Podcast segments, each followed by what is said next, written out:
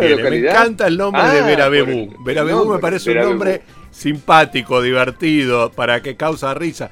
No sé por qué, no es que me estoy riendo de Verabebú, sino que me causa gracia el nombre. Me parece que es un nombre divertido y con cierta alegría. ¿Es así, Pablo Montenegro? ¿Cómo estás? Hola Pablo. Hola, hola, hola, hola Augusto, hola Norberto, ¿cómo andan? ¿Me están escuchando bien? Que es mi primera gran preocupación. Fuerte y de la- claro, Bueno, fuerte y claro. Te vemos Laura alto además. No sé Bueno. si sos, sos tan alto, pero te vemos alto.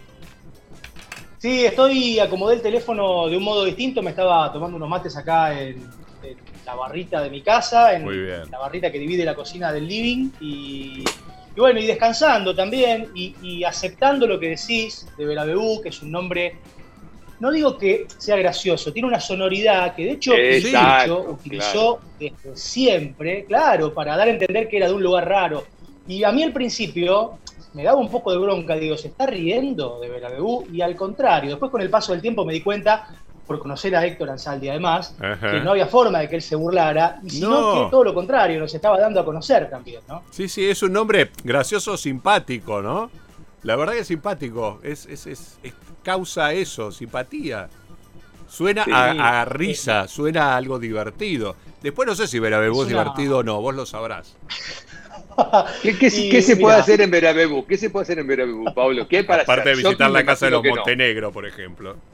Sí, pues, mira, si te vas a mi casa, ahí hay un patio enorme con unas plantas de mandarinas, va a estar mi vieja que te va a atender muy bien, Claro, seguramente. Muy bien. En Verabebú, eh, en Verabebú, digamos, para alguien citadino como nosotros, que nos gusta tener barcitos abiertos, porque yo a Augusto lo conozco, a vos Norberto te sigo en redes y te veo y sé también qué tipo de vida te gusta, eh, y, y creo que es bastante similar a lo que me gusta a mí, de tener barcitos abiertos, de, que, de tener, no sé, gente caminando, de encontrarme con ese ritmo de la ciudad. Ahí en Verabebú no lo vas a tener, ahí vas a encontrar Claro. absolutamente todo lo contrario, vas a escuchar el ruido de los, eh, no el ruido, el, el cantar de los pajaritos, vas a tener la posibilidad de sentarte a la sombra de un árbol a leer un libro tranquilo, nadie te va a molestar, vas a dejar la puerta abierta de tu casa, Ajá. la llave adentro del auto y Mm. no va a pasar absolutamente nada. Así que eso es lo que vas a encontrar en ese lugar que están las antípodas de lo que, digamos, hoy Bueno, nosotros claro. vemos acá en la ciudad de Claro, Rosario. un ¿no? pasar Claro, cansino claro, tiene claro. Verabebú. Exactamente. Y está muy bien, ¿eh? Bueno, fantástico. Te veo con, Bueno. bar- te veo con barba, Pablo. Estás de vacaciones, ¿verdad? Estás de vacaciones Sí, sí, del canal, que- del 3, Mirá, antes, de la radio. An- Contanos un poco. Antes de salir al aire, estaba, estaba charlando con mi esposa y le decía, recién ahí me puse a pensar en que esto iba a salir por Zoom, iba a estar la imagen, y digo, che, ¿estoy presentable para la Sí, ocasión? Porque tengo el pelo largo, sí. hace rato que no voy a la peluquería, No pasa nada. estoy con barba y estoy muy relajado. El viernes recién vuelvo a trabajar, así que recién el jueves creo que me voy a afeitar y a, y a peinar un poco, pero ahora es como que dejo que, que fluya. Está perfecto, está perfecto. Está perfecto. Bueno, eh, ¿estás siguiendo igual las noticias o te decidiste desconectarte de las noticias después de estar todo el tiempo con noticias, Pablo? Eh, hay, mm, digamos, una decisión, por un lado, de desconectarme un poco, pero a la vez tengo, no sé si es un mandato o algo interno, interior, que me lleva a, por ejemplo, estar en la playa. Estuve esta última semana en la costa atlántica argentina y me iba a comprar Sí. el diario. Encima, en la casa en la que estaba no tenía eh, wifi, no tenía la chance de conectarme e iba a comprarme el diario porque me gusta, porque es un ejercicio de lectura, porque, porque lo hago desde chico Claro y porque sí. necesito también no desconectarme Claro. completamente de la realidad. No, No, obvio. Está acostumbrado a pasar las noticias por el tabiz de cada uno.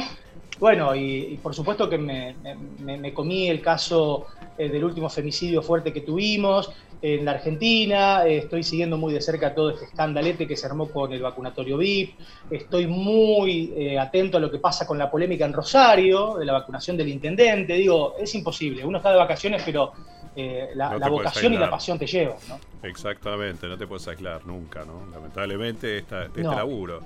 Siempre conectados, Sí. siempre informados. Sí, sí, sí, Sí. sí. Y bueno, y me, y me gusta mucho también hacerlo, porque me parece Pa- que, que, te, que te lleva al ejercicio de pensar y bueno, para, para pensar y razonar uno no puede nunca escindirse de la realidad, ¿no? Pablo, si, si tuviéramos que sacar al COVID del, del- del lado, ¿no? Como si nunca hubiese ocurrido en 2020 y 2021, y no sé cuánto más. Pero digamos, ¿cuál sería la noticia que vos destacarías más del año pasado? ¿Cuál sería la que más te impactó de todas las que diste? Porque obviamente el COVID era todos los días. No sé, la mm. muerte de Maradona, este, el aborto legal, algún otro tema que te pareció muy importante para la ciudad. ¿Cuál te pareció que fue la noticia del, del año sacando claramente el COVID? Y eh, la muerte de Maradona eh, me parece que es el título argentino, ¿no? Ah, y te diría que el impacto mundial que ha generado, por supuesto que no está a la altura de una pandemia, pero ha hecho un ruido monumental por lo que significó y significa Maradona, ¿no? Para la argentinidad. Pero, mirá, me voy a quedar, ya que ustedes hicieron la introducción hablando de Verabebú, me voy a quedar con eh, el femicidio de Julieta Pino en Verabebú, a mí me tocó muy de cerca, porque, mm, porque bueno, porque yo, si bien hace 20 años que vivo en Rosario, tengo a mi mamá viviendo ahí, y soy padre de una nena, eh, y soy esposo, y soy hijo de mi mamá, y soy hermano de dos, de dos mujeres, y a mí cada femicidio me duele muchísimo. Y ese, imagínate, que se dio en las calles de mi pueblo, en donde yo crecí, donde viví hasta los 18 años, eh, y vino a tirar por la borda todo eso que yo decía antes, ¿no? O al menos a ponerlo en, jaque. Es, verdad que estamos tan tranquilos. Es verdad que la nena o una nena puede caminar eh, y que no haya un femicida persiguiéndola. ¿De verdad pasó en Verabebú eso? Bueno, sí. Pasó en Verabebú, eso puede pasar en cualquier lugar. En cualquier lugar, porque. exclusivo de las grandes ciudades. Gente desequilibrada mentalmente hay en todos lados del mundo. En cualquier rincón del mundo hay un desequilibrado mental. Sí, sí, sí, sí. Sí, y, también el, patriarcado y también eso de que. De, lo posesivo, de que alguien puede pensar que esa mujer es mía. Eh, bueno, y a mí la verdad que eso me preocupa, eh, me da miedo, porque yo te repito, soy papá de una nena que tiene seis años, pero también soy esposo, soy hijo, soy hermano, soy amigo de mujeres. Y bueno, me parece que es uno de los temas que tenemos que, a los que tenemos que darle mucha preponderancia en este tiempo. ¿no? Eh, bueno, y esa es una de las noticias que a mí más me pegó, porque realmente fue A, principios de cuarentena me dejó muy conmocionado. Sí, fue fuerte. Yo me había olvidado de eso, pero sí, realmente fue algo muy fuerte. Muy fuerte. Bueno, Pablo es un apasionado de los deportes, ya lo sabemos, pero se ha destacado en los últimos años como conductor en, el, en Canal 3, en Radio 2, con otros temas. Un poco como que el deporte en tu habitualidad no está presente, sí seguramente lo practicás, pero ¿no te gustaría tener un programa específicamente de deporte siendo tan apasionado? No te digo que le echemos a Ricosa, ¿eh? ¿eh? Vale, lo podemos echar a Luis. No, no, no, no. Podemos rajar a Luis. No, no, pobre Luis. No, mira, ¿sabés qué me pasa a veces? Me dan muchas ganas de relatar partidos. Ah. Porque eh, yo soy relator de fútbol. Relator, sí, señor, desde que tengo 15 años. Desde, desde mis 15 años relataba fútbol en la FM de Bravebú, en la FM joven. Mi idea era ser futbolista. Yo quería ser jugador de fútbol. Cuando me di cuenta de que las condiciones no me daban, aposté por el periodismo deportivo. algo que pudiera fundir mis dos grandes pasiones, que son los medios y el deporte. Llegué a Rosario, entré a trabajar acá en FM La Red, después pasé por FM Mitre, después entré a Radio 2 como relator de fútbol de ascenso. Y ahora, con antes de salir, desde hace ya siete años, eh, dejé de lado esa parte de la profesión porque el desgaste físico es mucho. Para relatar un partido la garganta queda muy. Sí, te queda destrozada, claro. Queda destrozada y, mm, y a veces me agarran unas ganas enormes. Es más, estoy viendo un partido con mi hijo Lorenzo y me pongo a relatar, o cuando estamos jugando a la, a la Play con él, también me pongo a relatar, y es como que me sale de adentro. Así que Pablo, si tuviera que decirte que tengo ganas de hacer algo, es relatar un partido. Bueno. Contame, explícame algo, por favor. Yo no sigo el fútbol, no me gusta el fútbol, no, no tengo ni idea de nada. Conozco a Messi porque es Messi, digamos, y no mucho más que eso, ¿no? Ahora, una gran pregunta que tengo yo, que soy locutor, ¿Por qué los locutores barra relatores deportivos tienen esta cosa de gritar y hacerte, por ejemplo, ¿dónde está el deporte? Está Coca-Cola. Seguro, seguro, seguro metal. Digo, ¿por qué esa entonación tan extraña y particular para dos horas? Que yo me imagino, yo después de dos horas quedo difónico haciendo eso. Sí, sí, sí. Es terrible. Bueno, pero pará, yo te voy a agregar algo más. Te voy a agregar la previa, porque hay un invento. claro. De entrar al partido una hora antes y a la hora antes del partido donde no está ni el loro en la cancha. Vos ya entrás ahí arriba, estás gritando, claro. entras dándole la entonación épica a algo que va a pasar de acá a una hora y que seguramente va a ser muy aburrido o de baja clase, porque el fútbol argentino, viste lo que son los partidos. Entonces, digo, está el hecho de sostener el espectáculo radial. Y eso, eh, digamos, por, suerte con, los compañeros que he tenido lo he ido aprendiendo, de que es un espectáculo de radio, porque el partido es un pretexto para enganchar al oyente y darle, no sé, la figura de un partido que es espectacular y en realidad no pasa.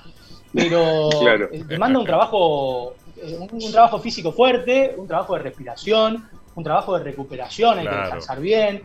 Y bueno, creo que tiene que ver con la costumbre, Norberto. De todos modos, a vos te escuché ese tonito y me gustó. ¿eh? Yo no sé si no te van a venir a buscar para ser locutor no, de. No, olvídate, no, ¿Eh? no, olvídate, olvídate, no, No lo vean, no, mira, vos es... locutando fútbol. Vos es que te cuento una pequeña anécdota. No me gusta ser este, autorreferencial, pero durante muchos años fui la voz del diario La Capital durante 20, 20 y algo de años y me han tocado hacer muchos comerciales de la capital. Y hubo una campaña que se llamaba La Raspadita de la Capital, que a lo mejor te acordás tenía que deformar tanto la voz que quedaba hecho porque era, no sé, este domingo con la raspadita de la capital. Te juro que no me daba ese registro tan alto. Y yo digo, ¿saben a alguien que pueda gritar así? Porque yo no puedo gritar tanto. Pero bueno, y esa campaña duró años. Pero no, lo del periodismo deportivo y lo del conductor en... ¿Te, imaginas que sería una vergüenza? Yo no sé ni qué, ni, qué es central, ni qué es news. Una vergüenza. ¿Se enteró de Maradona cuando se murió? Lo te ah, existía Maradona, sí, se murió. Ah, ah Maradona, murió. Claro. Estaba vivo, como el dinosaurio de, como el dinosaurio. de Estaba vivo. Exactamente.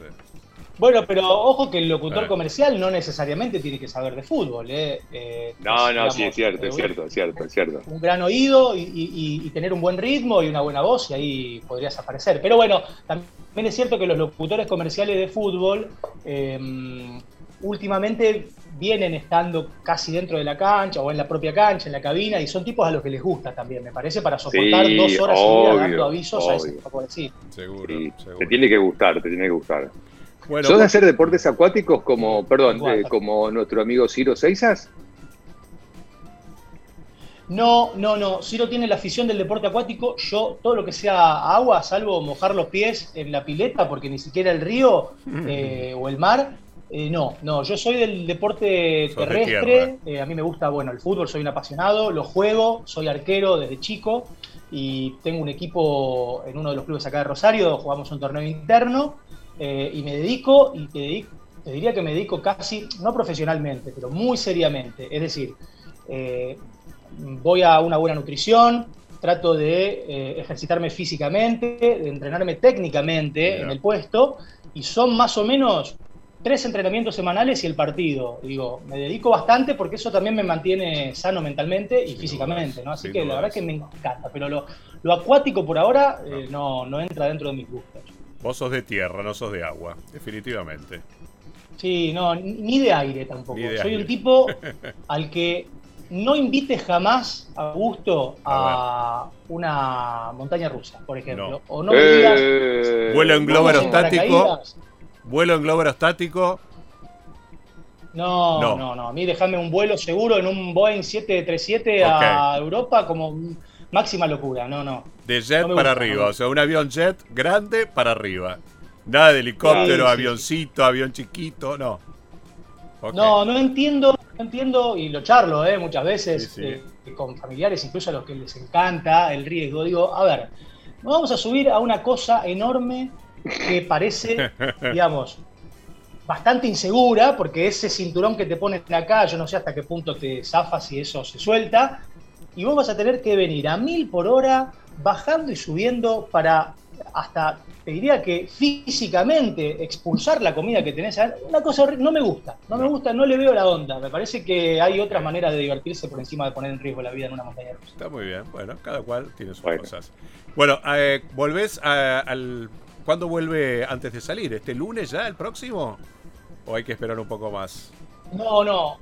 No, vamos a esperar un poquitito más. Eh, la fecha tentativa, y esto todavía no está oficial porque no me llegó el mail de la gerencia artística del canal, pero sería el 15 de marzo, el ah, día del regreso de, salir para la temporada número 10. La temporada 10. Sí, señor, la temporada 10 de, este programa que, bueno, eh, ya, digamos, porque me doy cuenta, porque me pregunta la gente, es un clásico de la mañana de Rosario y, todos lo extrañamos un poquito. Mucha gente lo extraña, sin dudas. Y el programa de los domingos a la noche, que ese también se extraña, ¿eh? pues estaba bueno. Cuando empezaron con Almu en pandemia, después ya se transformó con un programa clásico que los domingos lo veías para, para informarte, para ver el chusmerío, para saber qué pasaba en Rosario. Tenía un poco de todo. Sí, el programa del domingo yo tengo entendido que gustó mucho eh, dentro del canal, la gente también nos hizo saber, incluso porque llegó en un momento que se necesitaba tener un programa un domingo a la noche, con esto que vos contaste de la pandemia, y porque también pasan cosas durante el fin de semana y el canal lo entiende y tiene mucha gente dando vueltas y hay un equipo periodístico todo el tiempo y está bueno. Todo ese contenido no espere hasta el lunes a la mañana, eh, empezar a trazar la agenda de la semana el domingo a la noche. Sé que la intención de hacerlo o de seguir haciéndolo está.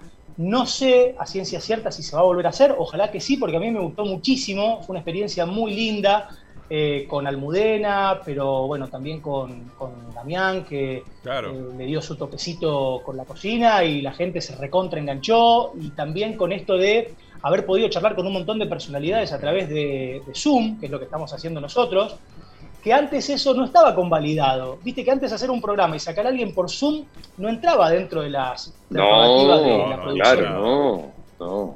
Y la pandemia lo habilitó eso. Nosotros tuvimos la chance de charlar con tipos a los cuales, si no le ponías un mm. camión con un móvil satelital, no iban a salir. Entonces, bueno, a lo mejor ya con esa línea habilitada y con la, con la prueba que hicimos en 2020 de que salió bien, eh, lo podemos seguir haciendo. Así que ojalá, la verdad es que me estoy esperando con mucha ganas volver a hacer ese, programa de los domingos. Bueno, ojalá que sí. Bueno, Pablo, un placer como siempre, eh, la charla contigo. Un apasionado de, los medios y de las noticias y de la Pablo, no te invitamos entonces a hacer ni parapente, ni paracaídas, ni nada. Ni nada. Paracaídas, paracaídas no te atreverías. No, no, tampoco, tampoco, tampoco. Eh, ni, la velocidad, no me gusta la velocidad, no me gusta andar muy fuerte con los vehículos. Alguien dirá, che, pero qué triste este pibe, qué amargo. No, no, cada uno tiene. Sí, yo trato de tener los pies sobre la tierra, en todos los sentidos, hasta en el literal, te diría. Así que a mí invítame un café, eh, Norberto, hacemos un cafecito en un bar que a vos te guste, con Augusto, charlamos todo lo que quieras, pero no me lleves ni por, por el aire ni por el agua. De acuerdo. Bien. Perfecto. Pablo, te mandamos un abrazote grande. Y que, bueno, arranque bien eh, el nuevo programa, ¿eh? Bueno, el programa con su décima edición, en realidad. Gracias, gracias Norberto, gracias Augusto, eh, un abrazo grande a vos, a, los dos ahí a la mesa, a David en producción y a los oyentes. Un abrazo grande. Abrazo Pablo Montenegro, gracias, eh, que estés muy bien. Chao Pablito. Adiós. Chao Pablo. Adiós.